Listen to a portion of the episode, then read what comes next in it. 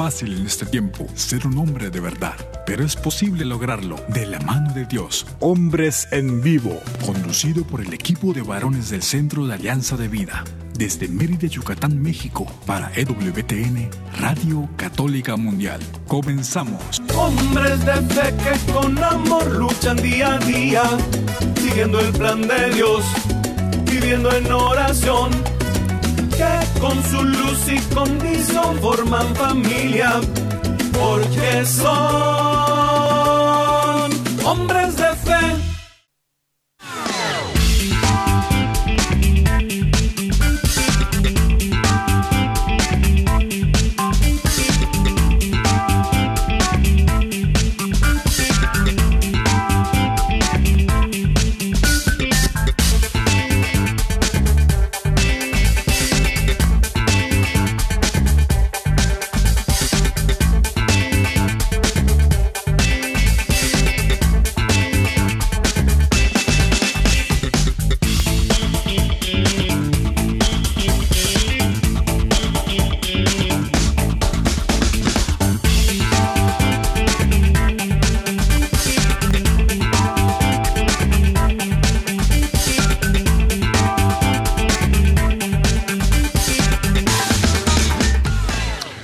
amigos? Muy, muy buenas tardes. Bienvenidos a una emisión más de este, su programa Hombres en Vivo.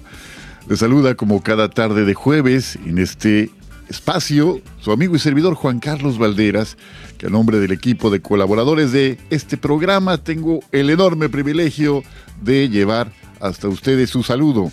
Y nuevamente, pues como cada jueves, pues con la esperanza de que sea verdaderamente un espacio de crecimiento, de compartir la vida, de provecho para nosotros que estamos de estos lados del micrófono, desde luego, que nos toca de alguna manera en primera persona estar con esta preparación, con esta información y desde luego, desde luego, para ustedes que con mucha generosidad nos reciben allá en su casa, en su oficina, donde quiera que se encuentren. Entonces, de verdad que es una bendición estar con ustedes y con esta palabra dicha pedimos al Señor su bendición para que todo lo que digamos, hagamos, pensamos, pensemos en ese ratito de, de compartir, sea de verdad de mucho, mucho provecho. Bueno, pues queremos agradecer como cada jueves allá a nuestros amigos en los cuarteles generales en Alabama, a Daniel Godínez y a Douglas Archer, nuestros productores allá en los cuarteles generales de Radio Católica Mundial, su apoyo, su asistencia, su amistad para poder hacer realidad, insisto, que nuestra señal se enlace con la de Radio Católica Mundial y de allí a todas las plataformas digitales y las emisoras afiliadas en los Estados Unidos. Es de verdad un regalo estar con ustedes y colaborando con ustedes, Daniel y Douglas.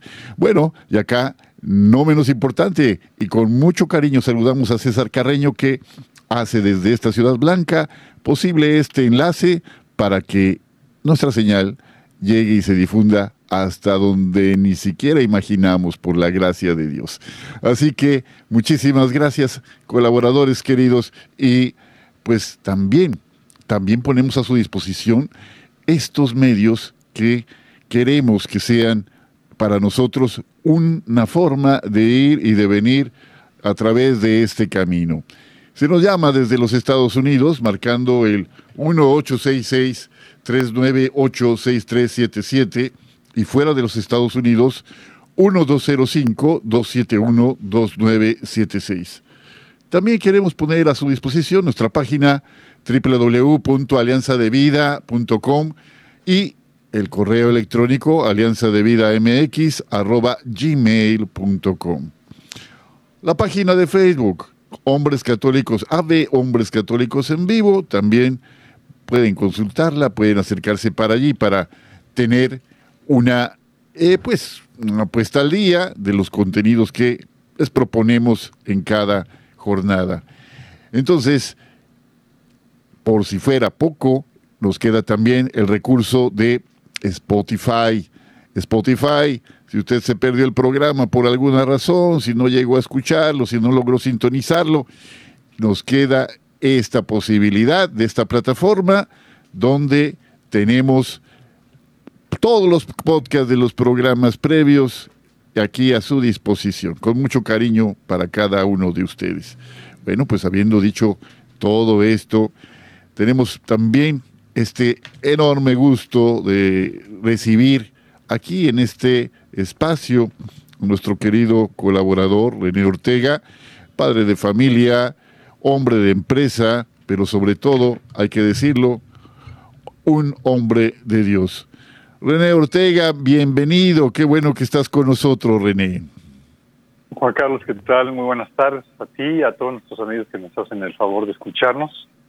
Con mucho gusto aquí el día de hoy. ¿Qué tal tu día? ¿Cómo van tus cosas? Sabemos que eres un hombre muy ocupado. René, ¿cómo, cómo te está yendo?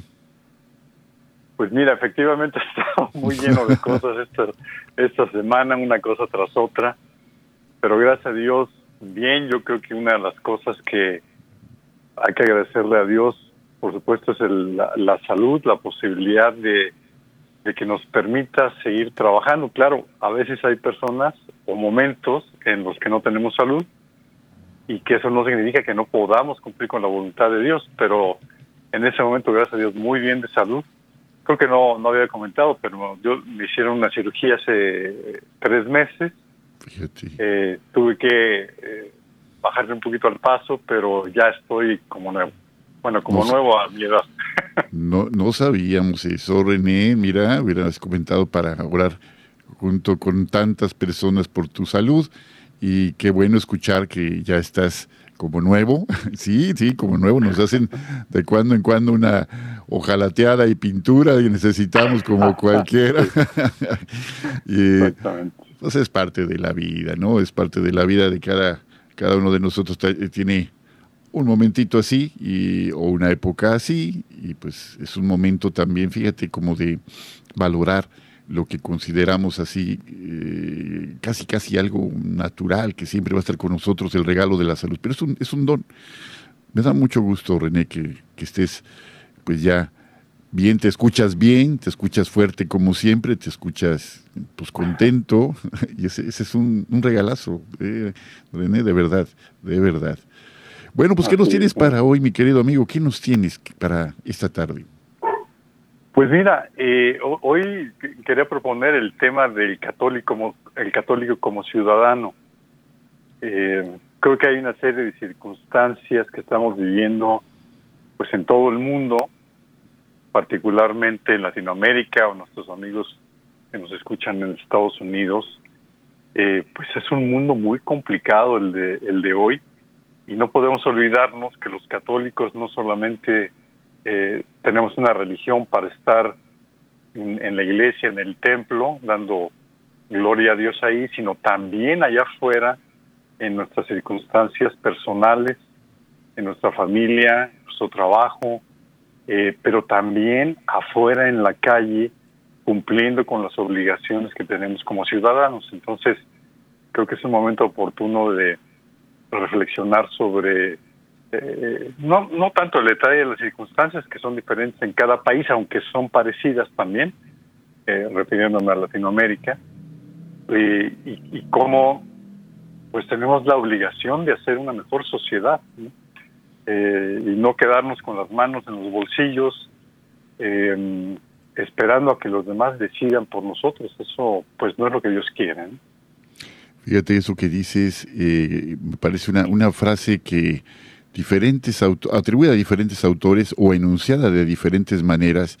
Una de ellas eh, se le atribuye a Martin Luther King, que decía palabras más, palabras menos, dice, para que el mal triunfe, solo se necesita que los buenos no hagan nada, ¿no? Yo añadiría, si los buenos no hacemos nada, o los que pensamos que estamos del lado del bien, que así nos consideramos, no hacemos nada, entonces sí somos buenos, pero buenos para nada, ¿no? realmente eh, no podemos ser omisos ni, eh, ni estar al margen de las cosas que pasan si no somos capaces de decir una palabra que parece que es a contracorriente, que es una palabra que tal vez, de acuerdo con lo que es políticamente correcto, eh, sea disonante, pero que necesita decirse, porque eh, pareciera que la oscuridad se nos viene encima, René. Sí, fíjate, eh, creo que es Pío XI el que tiene una frase similar a la que comentas, pero por supuesto dirigida directamente a los católicos. O sea, la falta de acción de los católicos en el mundo eh, explica la, situación del mundo. Claro, los malos trabajando, el demonio y sus secuaces trabajando para alejar a los hijos de Dios de él y, justamente evitar que eh, cumplamos con su voluntad, pero eh, la otra parte es eso, ¿y qué sucede con nosotros, no? Que eh, yo, esta frase que, que también se dice mucho de somos más los buenos, bueno, si somos más los buenos, porque el mundo está tan mal? Sería una. O la otra es por qué no se nota más el bien. Eh, por supuesto, reconociendo que hay un montón de actos bondadosos a lo largo y ancho del mundo y, del tiempo de, cada minuto. Pero creo que, y es una, es una frase de, de, Kennedy, ¿no? De no, eh, no, no, no digas lo que necesitas de tu país, sino lo que tu país necesita de ti. Entonces creo que pues tenemos una, una gran responsabilidad y a veces pues las circunstancias de la vida, las ocupaciones, eh, hacen que se nos olvide que eh, hacia dónde tenemos que caminar. Fíjate que es eh, pues muy patente el hecho de que las instituciones que se consideran como amenazas a esta forma nueva de pensar que pues, se nos trata de imponer de todas de cualquier manera, ¿no? De, ver así hay una andanada de, mensajes eh, a diestra y siniestra, a derecha y izquierda, por, por todas partes, que pretenden socavar la, la, parte buena de instituciones tan antiguas y tan eh, importantes en el equilibrio de la, de la sociedad, pero en el equilibrio, estamos hablando de un equilibrio moral, un equilibrio positivo, no, no un equilibrio, eh, más bien, más, mm, no una situación a favor de unos pocos, sino a favor de veras del, del bien de todos.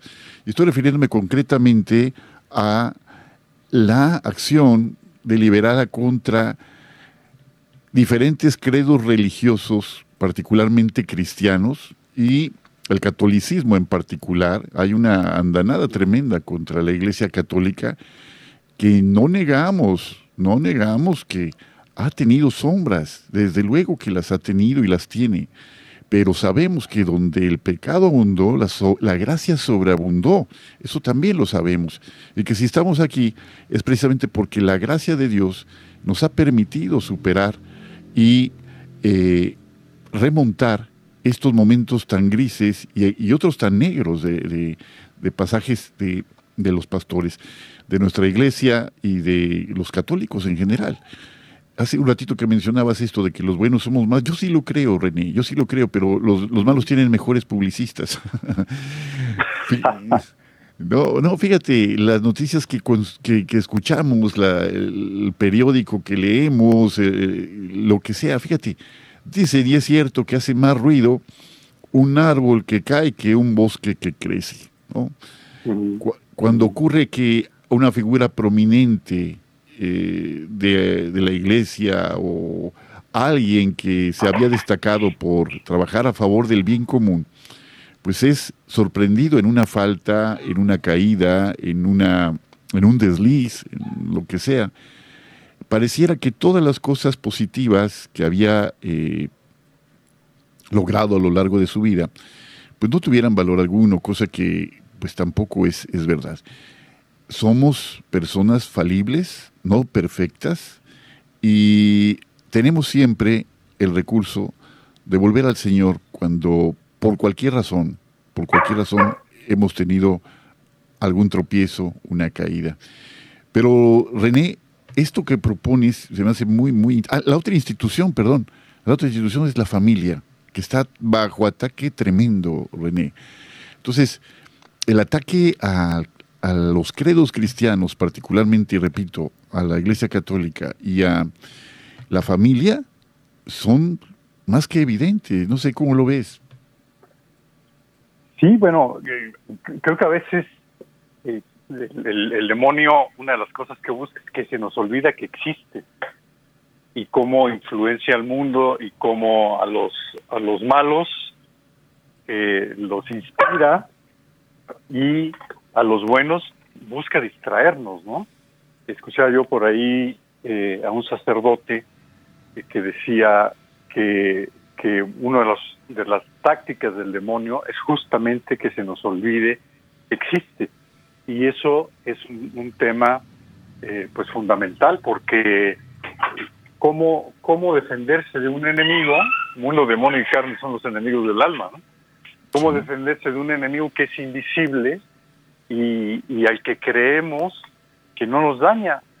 Y, y, claro, la acción del demonio y la acción de sus seguidores, eh, aunque parezca un poco exagerado esto, eh, está ahí presente. Y, claro, el, el, tema que tenemos nosotros es que también nosotros nos equivocamos, también nosotros pecamos, y claro, es, esta gente aprovecha todo, como dicen buenos publicistas, para hacer un escándalo de cada cosa y hacer creer a través de los medios de comunicación que las cosas son terribles aunque efectivamente sea, digamos, el, arroz negro este, el, que destacan y no todo el bien que particularmente la Iglesia hace y ahora el enfoque hacia la destrucción de la familia que eh, aborto, ideología de género, eutanasia, son cosas terribles que pues están transformando de, una mentira, una falacia y y, una tremenda maldad las quieren convertir en algo positivo, bueno, noble, generoso y, lamentablemente pues eh, en este trabajo que realizan confunden a muchas personas. Y, deliberadamente, ¿no? Y pues quienes reclaman eh, una tolerancia y comprensión hacia lo que dicen, hacia lo que hacen, hacia lo que piensan, pues se convierten en las personas más intolerantes con los que no comparten esta posición suya ante la vida.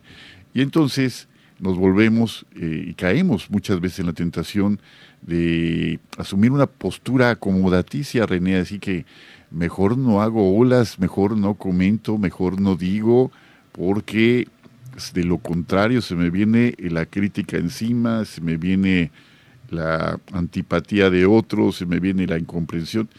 Yo creo que necesitamos ser de verdad eh, muy claros en las cosas que creemos, no avergonzarnos de, lo que decimos, sostiene nuestra vida y la guía, la fe que profesamos, pero la fe también está acompañada siempre de la esperanza, y de la caridad, es decir, de este amor para decir las cosas, de este amor para poder aceptar al otro que piensa diferente, que tal vez no comparte mi fe, ni mi esperanza, ni mi amor por el Señor, pero amarlo profundamente a esa persona sin, sin ceder a la tentación de contemporizar, ¿no?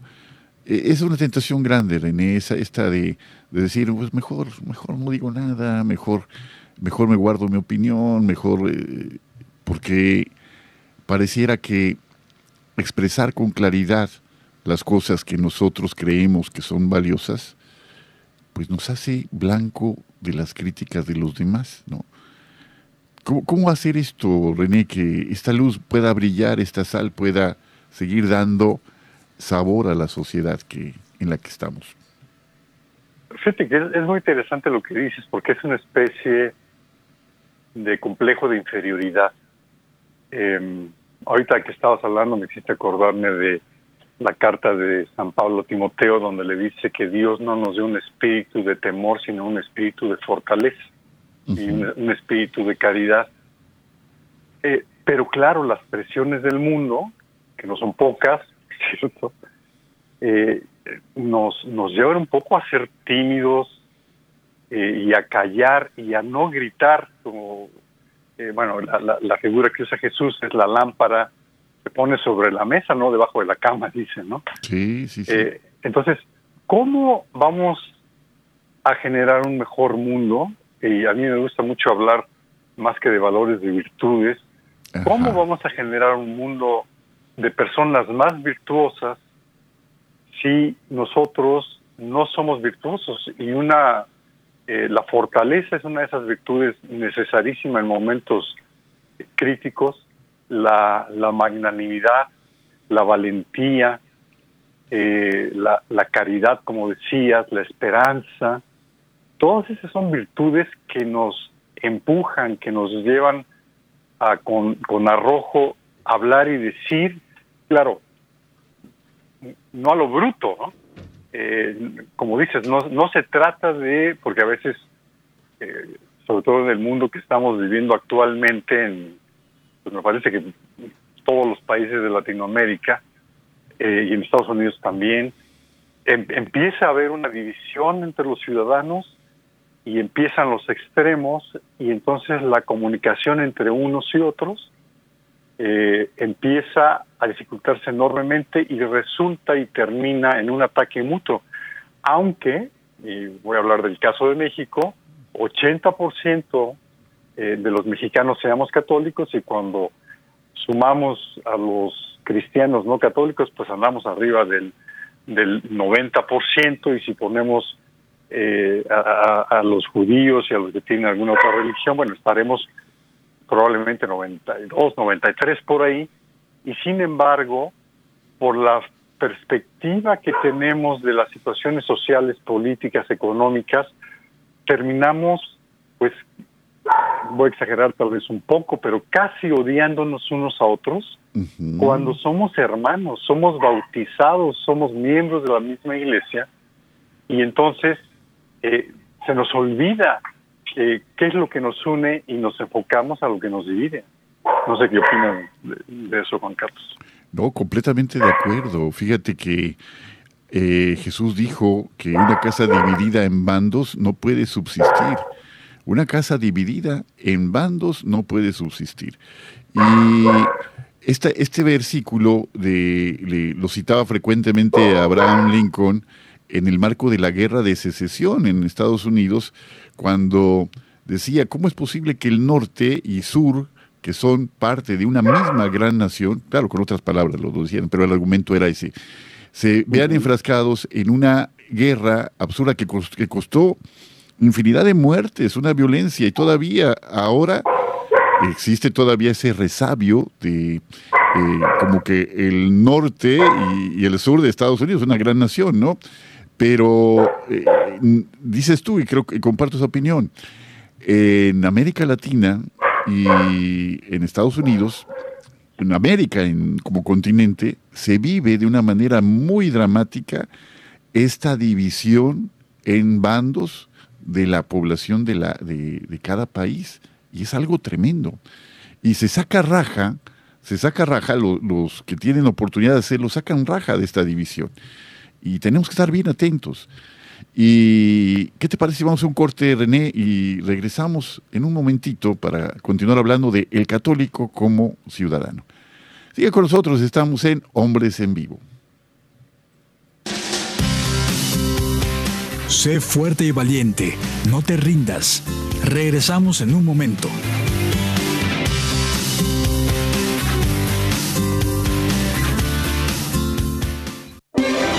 Si quieres conocer más acerca de nuestra labor, llámanos al Centro Alianza de Vida en Estados Unidos al 682-772-1958.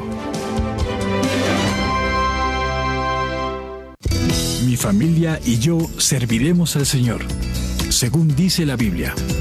Sigue con nosotros.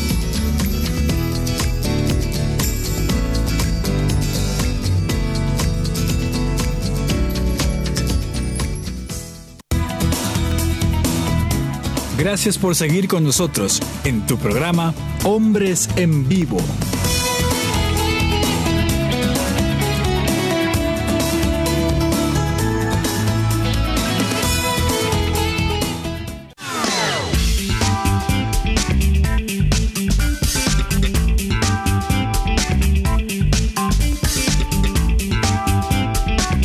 Bueno amigos, ya estamos en este segundo segmento de nuestro programa de esta tarde Estamos en Hombres en Vivo platicando con nuestro amigo René Ortega y un servidor Juan Carlos Valderas. Mandamos un saludo a Jairo César Olivo que se fue a un congreso. El sinvergüenza no, no nos llevó René. Está ahorita en Jesús María, en, una, eh, en un congreso pues seguramente esperamos que lo disfrute, que en la próxima semana nos comparta cómo le fue por allá.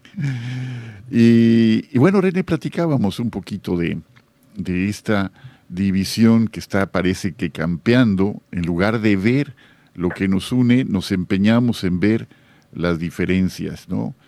Eh, ¿Cómo era ese, ese dicho? Recuérdame, tú que sabes mucho de patrística, eh, decía ay, no me acuerdo si San Ambrosio, recuérdame por favor, decía, unidad en lo esencial, unidad en lo esencial, eh, tolerancia en lo diverso y caridad en todo. Creo que así decía este dicho, ¿no? Unidad en lo esencial. ¿Te, acuerdas tú de, sí, sí, una síntesis muy bien lograda de pues, cómo debe ser nuestra actitud. Unidos en lo esencial, tolerantes en lo diverso y caritativos en todo. Es decir, lo que decías hace un momento de no por enunciar nuestra verdad, vamos a agredir a otro, ¿no? Eh, recuérdanos qué es la asertividad, mi querido René, que tú manejas muy bien todo este asunto. Mira, yo, yo creo que eh, e, e, eso, eso que dices es, es, fundamental porque digamos, hay, hay que iluminados por el Espíritu Santo, saber eh, discernir. Saber discernir de manera correcta lo, lo, que hay que hacer frente a cada circunstancia de la vida. Y, y entonces, claro, hay momentos en los que, eh, como, como es el caso de este programa, donde nos une la fe, nos, nos une la palabra, y eso y eso nos lleva a estar de acuerdo en, en, lo fundamental pero eh, hay momentos en los que quien tenemos enfrente puede tener una diferencia y a veces son son pequeñas y bueno yo que a veces soy medio acelerado me vienen a la mente algunos casos de situaciones con amigos donde eh, hay, estamos unidos y, y de repente hay una diferencia y en lugar de regresar y fortalecer lo que nos une, pues a veces diferencias hasta de opinión, ni siquiera, eh, digamos, un, tema doctrinal, ni mucho menos, y, termina en una, puede terminar en una discusión que lo que hace es alejarnos eh, con estas amistades o incluso alejar de la fe a aquellos que tienen dudas, en lugar de eh, mostrar, que creo que es una parte fundamental, porque claro, Dios nos da su palabra, su revelación, entonces hay que recibirla, ¿no?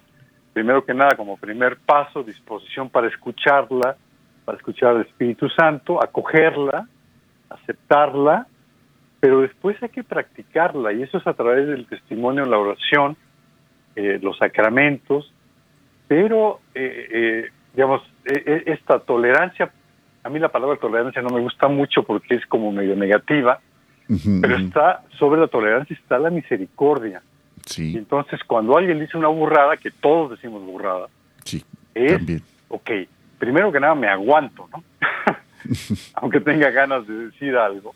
Y segundo, si, si yo recuerdo todos mis errores, todos mis defectos, eh, y todas, como me he perdonado innumerables veces a lo largo de, mi vida que he hecho unas cosas tontísimas, bueno, si yo tengo que amar al prójimo como a mí mismo, pues tendré que ser entonces tolerante e incluso misericordioso y siempre en búsqueda de la unidad en lo fundamental como ciudad. Oh, completamente, completamente de acuerdo. Y, hace uno, dicen que vida larga cuenta larga, ¿no? Yo, yo pensando en mi, mi, propia vida, dice, este, pues cuántas metidas de pata, cuántos errores, cuántos pecados también, cuántos pecados he cometido, ¿no? Llamándolos por su nombre así, cuántas veces he fallado al Señor, cuántas veces me he apartado de Él voluntariamente, eso es lo más grave de todo, que para que el pecado sea pecado, uno tiene que tener conciencia de que es pecado y desafortunadamente tomar esa decisión con libertad, ¿no? Y, uno hace cuentas y dice, pues yo he caído. Y, y, exigir perfección a los demás cuando yo mismo no soy perfecto, pues qué mal, qué mal. Y nos aleja efectivamente de buscar la unidad que, tantos, que tanto necesitamos. Jesús ora por nosotros y dice, que sean uno, Padre, como tú y yo somos uno, para que el mundo pueda creer. Que seamos uno para que el mundo pueda creer. Pero uno, que a pesar de todas nuestras imperfecciones y caídas y pecado, reconozcamos que la gracia de Dios, que es Él actuando en nosotros, es capaz de revertir esta situación de muerte en una situación de resurrección. ¿no? Esto que decías, me gusta mucho esta cadenita en relación con la palabra, pues primero que nada el mandamiento de recibirla, ¿no? de escucharla, ¿no? El primero de los mandamientos, dice un predicador muy famoso, dice Pepe Prado, dice, a ver, ¿cuál es el primer mandamiento? Y dice, no, pues el primer mandamiento es amarás al Señor tu Dios con todo tu corazón, con toda tu alma, con todas tus fuerzas, y a tu prójimo como a ti mismo. Dice, no, el primer mandamiento es Shema Israel, escucha Israel. No podemos acoger la palabra, no podemos recibirla si no la escuchamos con atención. Escucharla, y me gustó esta cadenita que dices, recibirla, acogerla, practicarla, por supuesto, y estar dispuestos para esta cosecha, ¿no? Esta cosecha. Y estos ámbitos que a veces nos parecen, fíjate, a veces quisiéramos salvar el mundo. Vemos las noticias y quisiéramos arreglar los problemas del mundo. Eh, lo hacemos todos los días mientras tomamos una taza de café. ¿No es así? Estamos solucionando la, la guerra en Ucrania y la inflación y las malas decisiones del cuerpo técnico de nuestra selección nacional de fútbol. Eh, estamos arreglando todo, René. Pero, ¿dónde empezamos? ¿Por dónde empezamos, René? Fíjate que es, es, bueno, la sabiduría de la palabra de Dios, ¿no? En, en la parábola del sembrador, eh, claro, eh, Dios es el sembrador y nosotros somos una semilla. y esa semilla está fue creada para dar fruto. Eh, no como algo, no como una imposición, digamos, de Dios, de, ahora te toca hacer esto como si fuera, eh, digamos, un, capricho de Dios, sino que Dios nos da una, una serie de capacidades, en este caso esa semilla de, del árbol que sea o de, eh, de la planta que sea, está Dios la creó para crecer y ser ese árbol y luego dar fruto. Y el fruto supera al mismo árbol. Es decir, el fruto es un generador de más vida todavía. Y eso es lo que quiere Dios de nosotros, que demos fruto. Y, y ese fruto, evidentemente, tiene que transformar, tiene que generar una sociedad diferente y por eso es lo que decías hace un rato, cuando nos quedamos callados, cuando se trata de un catolicismo personal eh, que puede ser muy piadoso, eh, y, por supuesto que Dios nos va a tomar en consideración eso, pero que se queda eh, de las puertas del templo hacia adentro o de las puertas de, la, de, nuestra casa hacia adentro, estamos dejando a, a todos los chivos en cristalería que rompan nuestros países, que los destrocen y que parezca que ellos son los únicos que pueden llevar a cabo planes cuando pues el que el, el, plan verdadero pues es el plan de Dios, el plan de salvación. Y, nos falta solamente atrevernos a salir de nosotros eh, y, y no solamente quedarnos en ese como catolicismo individualista, sino salir, dar fruto, eh, cosecharlo y transformar, no acomodarnos, no hacernos a modo de la sociedad, sino transformarla. Y eso eh, hoy te diste una serie de ejemplos, no se trata de, cambiar la selección de fútbol, se, trata de transformarnos primero y antes que nada nosotros mismos, convertirnos, es decir, hacer un lado los principios y los criterios del mundo, de las ideologías, y adoptar, asumir con toda radicalidad, porque eso es lo que nos pide Jesús, los principios que Él, que él nos transmitió y eh, con la fuerza de la gracia que comentabas tú eh, al inicio del programa, convertirnos en otros Cristos, eh, con todos nuestros defectos que comentábamos también, nuestros pecados, etcétera, pero el que da la fuerza es Él, el que transforma es Él, y pues lo vemos en santos modernos como San Juan Pablo II o Santa, Santa Teresa de Calcuta, eh, un, hombre y una mujer totalmente excepcionales. Son dos. Dos que transformaron al mundo a través de su ejemplo y, claro, con, con, la presencia de Dios eh, logran cosas maravillosas. Y creer en esa presencia, ¿no?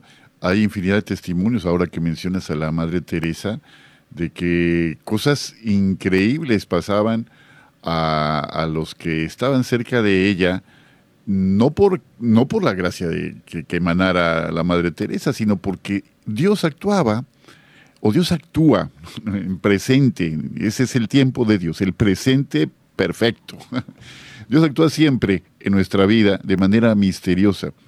Entonces, eh, recuerdo un testimonio de un sacerdote, hace muchos años leí ese testimonio, de un sacerdote que iba a entrar en un país africano, no tenía visa, no tenía visa para entrar a ese país. No sé a qué país, la, anécdota la resumo de esta manera.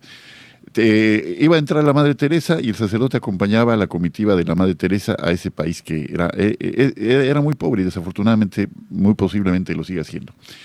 Y la Madre Teresa nada más le dio unas maracas al, sacerdote mientras ella tramitaba, no sé si tú conozcas esa anécdota, ¿no? Eh, tramitaba el, ingreso al país. Y cuando llegaron con el sacerdote, lo único que tenía el sacerdote era las maracas. Sin embargo, ya el trámite ya estaba hecho y todo, y toda la comitiva, sin excepción, pudo ingresar al país para poder a eh, dedicarse a la obra que les había convocado en ese lugar en particular. Dios supera cualquier, cualquier barrera, porque cuando vamos en nombre suyo, cuando sabemos que es su obra y no nuestra obra, estamos convencidos de que somos instrumentos suyos, no de una manera ciega ni fanática, ni, ni de una manera eh, en la que nosotros nos hemos creído un cuento que nos inventamos, no, sino de una manera en que el Señor nos va revelando poco a poco un plan. Fíjate cómo eh, tienen en común llamados tan importantes, por ejemplo, se viene el de, Moisés, ¿no? O el de Jeremías. Lo primero que dicen, mejor llama a otro, mejor llama a otro, porque yo no soy digno, ¿no? Yo no soy digno. Mejor llama a mi hermano, mejor llama a fulano, mejor llama a alguien que esté mejor formado pero el Señor va revelando su gracia a través de actuar en, la, en, los débiles, en los que tal vez no son tan instruidos, y nos llama porque se, esa es su voluntad. ¿Cuántas personas mejores habrá para hacer este programa esta tarde? Y tenemos la gracia de estar aquí, ¿no? compartiendo en su nombre. Y, y no porque seamos muy buenos, sino porque Él es muy bueno. ¿no? Es un regalo, es un regalo, este, mi querido René. Sí, me hiciste acordar del Evangelio cuando Jesús dice, buscad el reino de Dios es justicia y lo demás se, os dará por añadidura. Creo que lo que nos da miedo, creo que el, eh, en varias ocasiones he, escuchado eh, reflexiones sobre el miedo y eh, una, monjita española alguna vez decía, que eh, lo contrario del amor es el miedo, porque el miedo nos paraliza. Cuando queremos controlar todas las circunstancias o cuando decimos, ok, sí ya voy a hacer, pero déjame, así como a los que invitaba Jesús a seguirle, ¿no? Deja, déjame enterrar a mi padre, en este caso, déjame terminar mi trabajo, o déjame que mi negocio haya crecido, o déjame, déjame, déjame, en el fondo es un, un no a Dios. Es confiar más en mí que en Él. Eh, porque el que lo puede todo es Él, y acabas de dar un ejemplo maravilloso. Y, los, y los santos, pues lo viven eh, a, cada momento, ¿no? Eh, de cómo, Dios se encarga de resolver estas cosas imposibles y que lo único que necesita es que creamos verdadera y profundamente en Él, que nos abandonemos y que no nos creamos que somos más capaces, más inteligentes, más sabios que Dios. Que es una tentación grandísima, ¿no? Dice, yo puedo todo, yo, yo mira nada más. Así empiezan las grandes caídas, ¿no? Yo puedo todo sin ti, Señor. ¿Qué pasa, no? La palabra soberbia eh, tiene dos raíces, ¿no? Super.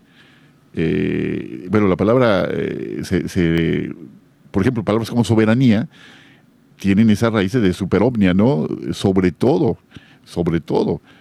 y la soberbia que encabeza los pecados, que es la, el pecado del que se desprenden todos, como, como ocurrió con el maligno, es creer que podemos prescindir de aquel que nos ha creado. ¿Cómo es posible que podamos tener un mundo en el que no esté Dios? ¿no? Sin embargo, esa es, esa es la trampa grande de el maligno, ¿no? Hacer creernos, nos hace creer que no existe y que finalmente todo está siguiendo un cauce natural y normal. Pues vamos a un, segundo corte, el segundo corte de nuestro programa de hoy, René, y regresamos en un momentito, queridos amigos. Estamos esta tarde en su programa de Hombres en Vivo. Sé fuerte y valiente, no te rindas. Regresamos en un momento.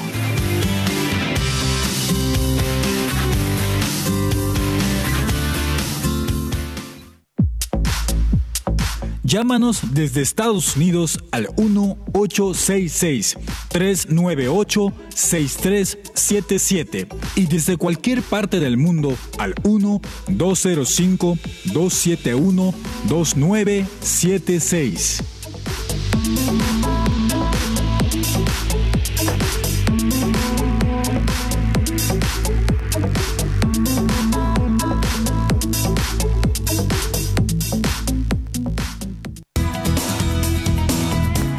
Gracias por seguir con nosotros en tu programa Hombres en Vivo.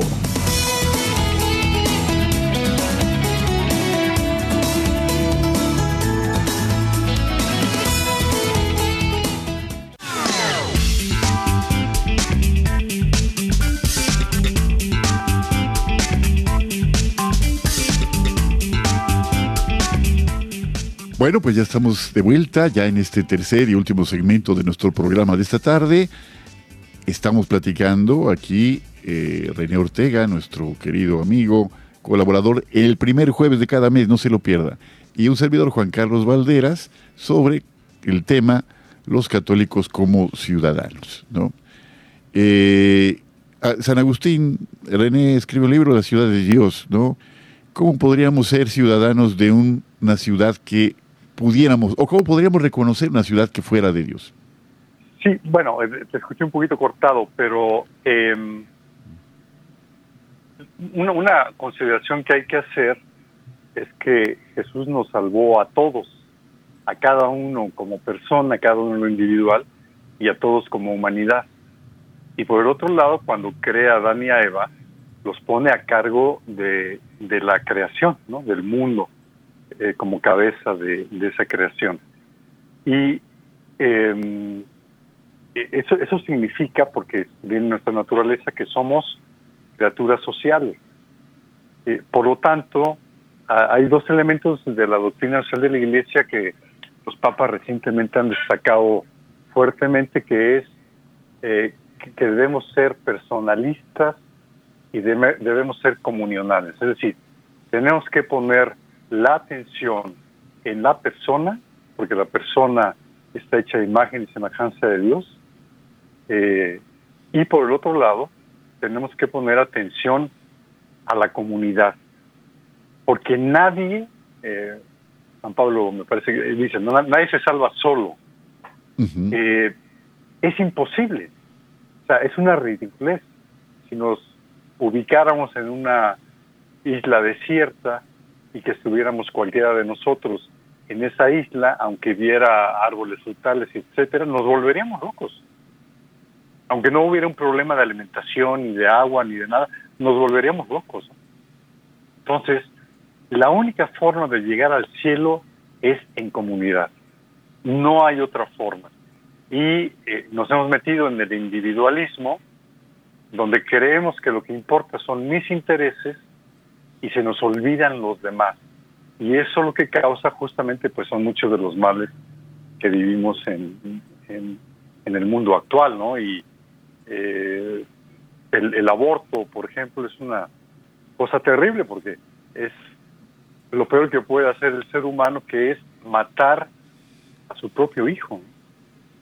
Es una abominación terrible, eh, donde, donde el ser humano, primero, como hablabas de la soberbia, se cree más que Dios, no se dio, él no se dio su ser, pero sí cree que, que él tiene el derecho de acabar con la vida de otro ser humano y que eh, además por su cuerpo, ¿no? O sea, por una estupidez ridícula, claro, estos son los argumentos engañosos que, que nos dan.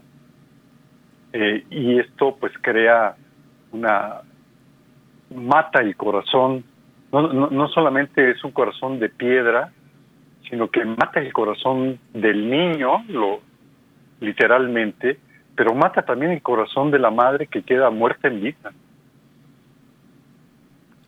un dolor inmenso, un dolor inmenso. Ya hemos tenido aquí en el programa a diversos invitados que nos han hablado del profundo dolor que existe después de haber tomado una decisión eh, de cortar la vida de, un hijo, ¿no?